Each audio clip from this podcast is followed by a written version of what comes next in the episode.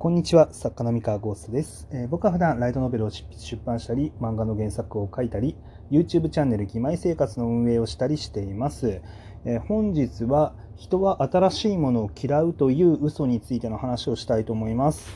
えー、っとですね、まあ、創作の界隈でたまに囁かれてることがあって、えー、っとそれについてちょっと思うところがあるので、まあ、反論っていうか、まあ、そんなに強固にそういう意見を否定したいわけではないんですが、あのいやいやいやっていうこう、まあ、話をしたいなと思ってます。えっとですね、まあ、いわゆるその例えばその小説家になろうけって呼ばれてる作品が要は似たような、えー、物語の構成をしている作品がすごい多い。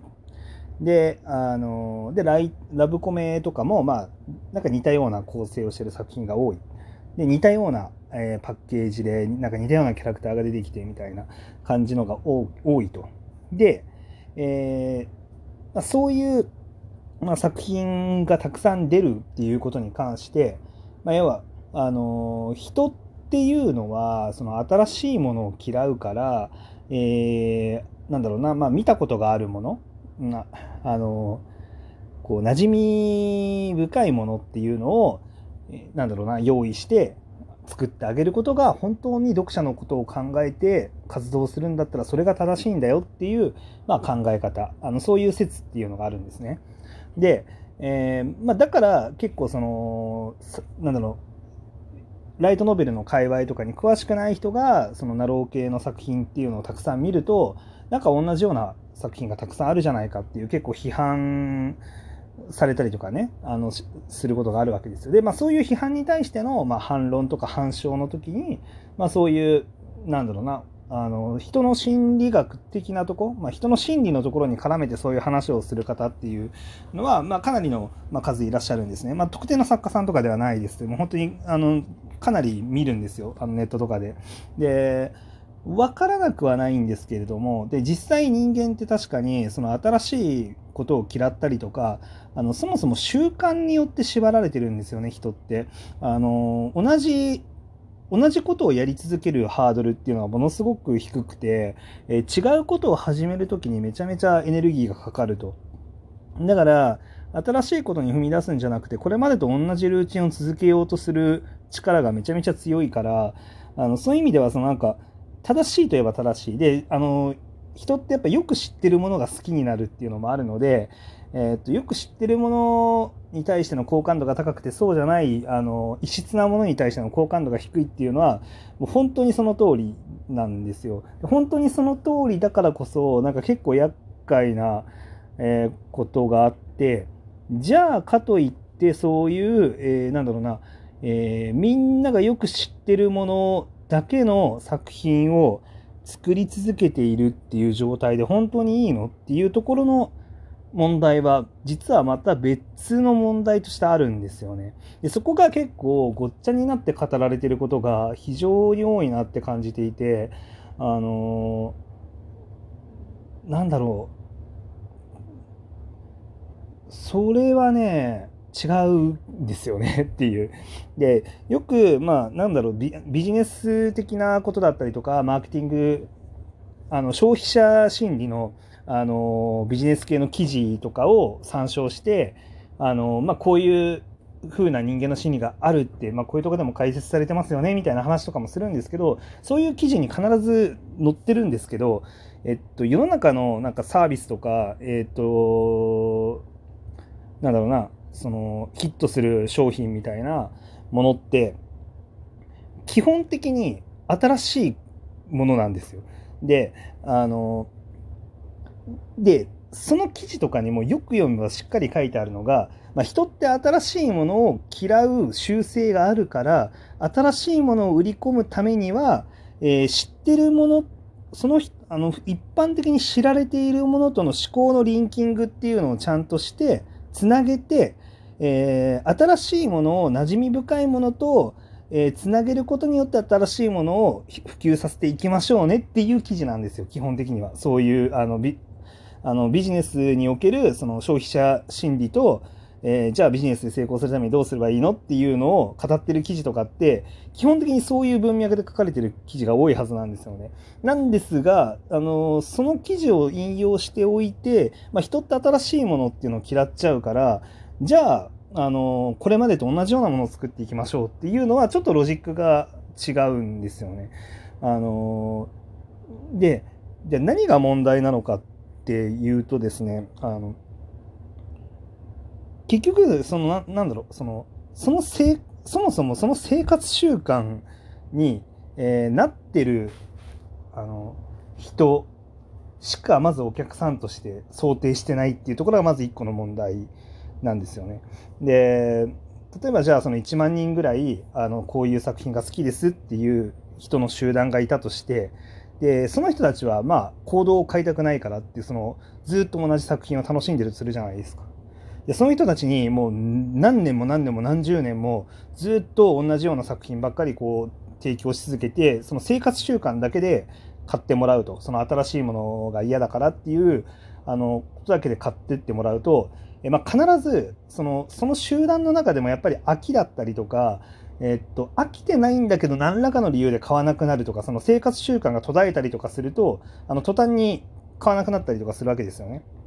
でそれでどんどんどんどん微減していくんですよね、ここって。で、常に新しいところからあのお客さんっていうのをあの捕まえてこなきゃいけないし、えー、どんどん新しい人が、えー、興味を持って外からどんどん入ってくるっていうのをずっとこの流れを途絶えないようにしないと,、えー、っと業界全体がやっぱ死んじゃうんですよ。でこれってじゃあライトノベルとか漫画とかって普段どうしてるのっていうとあの子供たちがこうどんどんどんどん新しく漫画のこうユーザーとして増えてくることにあの参入してくることによってこう市場規模が保たれてるんですよね。でじゃあ漫画とかはちゃんと結構その新陳代謝ができていてその例えば「少年ジャンプ」だったら「そのワンピースを読みますって言ってるあの子たち。あ子たちっていうかもうもう多分「ワンピース好きでずっと読んでる人はもう子じゃないと思うんですけど大人だと思うんですけどまあ、ずっと読んでるっていうその習慣になってる人っていうのももちろんいるしで正直今若い子たちがじゃあ「ワンピースいきなりそのジャンプの最新号を読んだらあのいきなり理解して面白いかっていうとまあ多分面白いとは思うんですけどじゃあ全貌を理解できるかっていうとまあ多分できないじゃないですか。で新しく入ってくる子たちにとってはそれってその「ワンピースっていうのがま変わらない味っていうのともまた違うし見知らぬなんだろうなあの知ってる顔っていうわけでもないわけですよ。だってまっさらだった人間が入ってくるんで。もちろん、その、あれですよ、ワンピースの商品とかが世の中にたくさん流通してて、それで知ってるっていうのはまた別の話でね。うん。作品自体とか作風とかを、あの知ってる知らないの理論に当てはめると、まあ、知らない状態から入ってくるわけじゃないですか。で、その子たちは、まあ、新しい作品、まあ、そこで、あのー、なんだろう、連載されてるいろんなラインナップのなを見ていく中で、あ、漫画ってこういう感じで面白いもんだよねっていう、なんか、新しい、その、なんか、ワンピース直撃世代とはまた違う、その新しい、こう、漫画ってこんな感じだよねっていう、その、なんだろうな、文化っていうのが、その子たちの中で割と独自に、こう形成されていくわけですよ。で、別の習慣っていうのが、あの、そこで、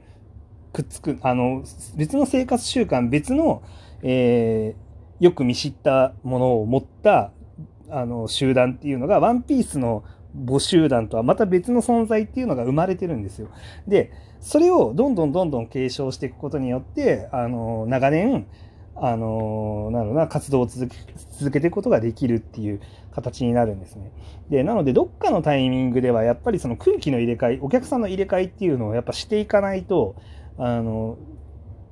目減りしていくばかりなんですよね。で、えー、そうなってくじゃあライトノベルもじゃあどうすどうどうって話でやっぱその新しいあのお客なんか新しいものが、まあ、求められないって言うけれどもそもそもそれを新しいって認識しちゃう人っていうのはあれなんですよねそのま知ってるものと違うって認識しちゃうっていうのはもうずっと慣れ親しんだ人だけなのであのそうじゃない人にとってはそもそもそのなんか新しいとか新しくないとかっていう概念自体がそもそもないんですよ。あのこういうものこういうものだよねライトノベルはってあの世代によって変わってくるのが普通であのその新しいこういうものだよねを作っていく必要があると。で、えー、っと例えばその小説家になろうだったりとか、まあ、ラブコメだったりとかライトノベルってこういうものだよねっていう1世代前のあのテンプレっていうんですかね1世代前のえー、よく見知った顔っていうのは新しい世代からするとなんか一昔前の人たちが楽しんでたものだし、えー、もっと言うとなんか例えばよくあるものだよねって外部の人から叩かれてる姿とかを見たりとかしちゃうと新しい子たちにとってはなんかダサいものみたいな感じに見えちゃったりとかするんですよ。であのその子たちは別に知らないからまだその見知った顔ですらないんですよね。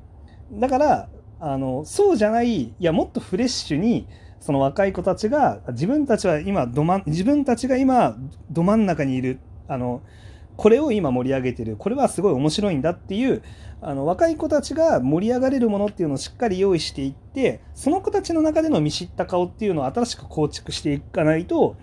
あのー、ねあのこう継承していけないと。そうだからそのありきたりというかそのよくあるこの特定の客層にとってとても馴染み深いものっていうのをしっかりラインナップとして用意するのはすごい大事なんですけどその上で、えー、次の若い世代っていうのがじゃあにどんなもの